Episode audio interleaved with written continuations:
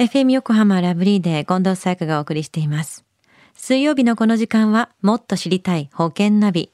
生命保険の見直しやお金の上手な使い方について保険のプロに伺っています。保険見直し相談、保険ナビのアドバイザー、中亀照久さんです。今週もよろしくお願いします。はい、よろしくお願いいたします。さあ、保険ナビ、先週はコロナに関連する保険のお話でしたよね。はい、そうですよね。備えあれば憂いなしと、まあ、コロナ対策はしておいた方が良いですよねと、まあ、給付金もですね、各社対応しています。ただし、まあ、条件が違う場合があるので、加入している保険会社に問い合わせてくださいと、まあ、そんなお話をさせていただきましたよね。はい。では中上さん、今週はどんな保険の話でしょうか？はい。あの、今週はですね、保険は損得じゃないよというようなお話をしたいなというふうに思います。うん保険の販売をなりわいとしている中亀さんがお話しする保険の損得のお話で気になりますね。そうですね。あの、まあ、実はですね、あの、少しお金に細かくですね、はい、まあ、ドライなは、あの、私の友人から質問されたんですけれども、はい、保険って支払った金額より受け取れる金額が多い商品はないのとか、はいまあ、実際損でしょとか、だって病気にならないでしょとかですね、まあ、保険に入ってたとしても、いつまでに入院すると得なのなんて、仲の良いですね、まあ、友人なので、まあ、ストレートにどんどんこう聞いてくるんですよね。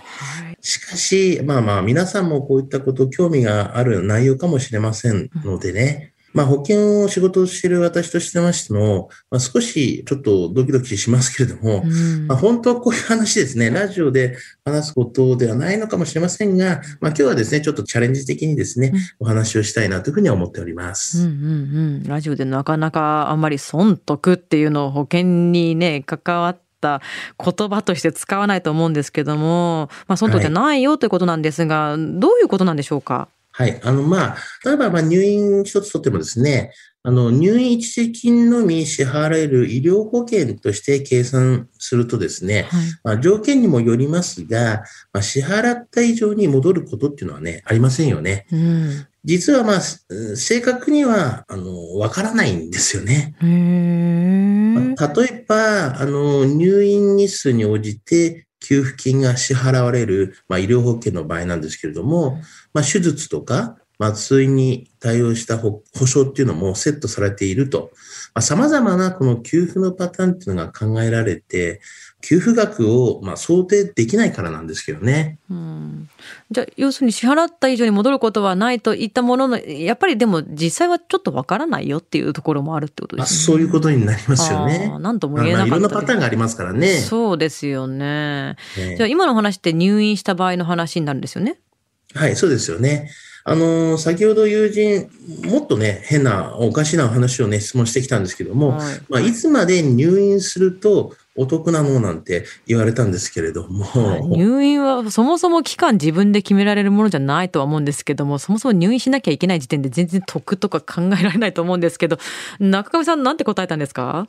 そうですよね。あの、一番はですね、病気にならないことと一応 お答えしました。まあ、それが一番得ですよね。まあ、そうですよね。あの、入院して、まあ、お得というのは、まあ、どうかなと、やはり思いますよね。うん、だって、よっぽどな怪我とか病気しないと入院ってしないから、それで得なんてありえないんじゃないかなと私は思うんですけどね。はい、そういうふうですよね、やはりね。じゃあ、やっぱり保険っていうのは損得で考えない方が良さそうですよね。はい、まあそうですよね。うん、まあ今回はですね、まあ入院給付金のみの計算でね、いろいろちょっとあの見ましたけれども、まあ通院給付金とか、まああのセカンドオピニオン等のですね、まあ付加サービスだったりとか、またあの、癌とか女性特有のね、病気に特化したものとか、またその他、ね、ある調査によるとですね、このやっぱり世の中の6割の人がですね、不安をちょっと抱えていますというのが、うん、まあアンケートで取れてますし、はい、30万円以上のですね、金額は残しておきたいっていう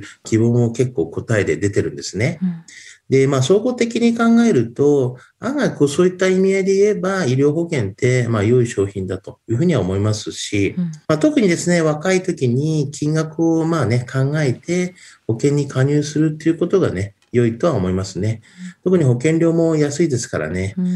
まあ、詳しくは、ね、皆様のこの保険のまあ入っている方、パートナー様とかにですね、まあ、シミュレーションしていただいて、見てはいかがかなというふうに思いますよね。うんまあ入ってるものにもよるとは思うんですけれども、いやね、損得で考えちゃいけないけれども、確かに自分が支払った以上に返ってきたらなんか得した気分になるっていうのもわからなくはないですよね。まあ、いろいろありますよね。まあ、やっぱちょっとお金のところでっていうところで言っちゃうとね、うん、まあそういった多くもらっちゃう時もあれば、うん、まあ少ない時もあるでしょうしとか。ね、まあでも保証の部分ですからね、はい、保険っていうのは、ね、そうなんですね。保険はやっぱり保証ですのでね。うん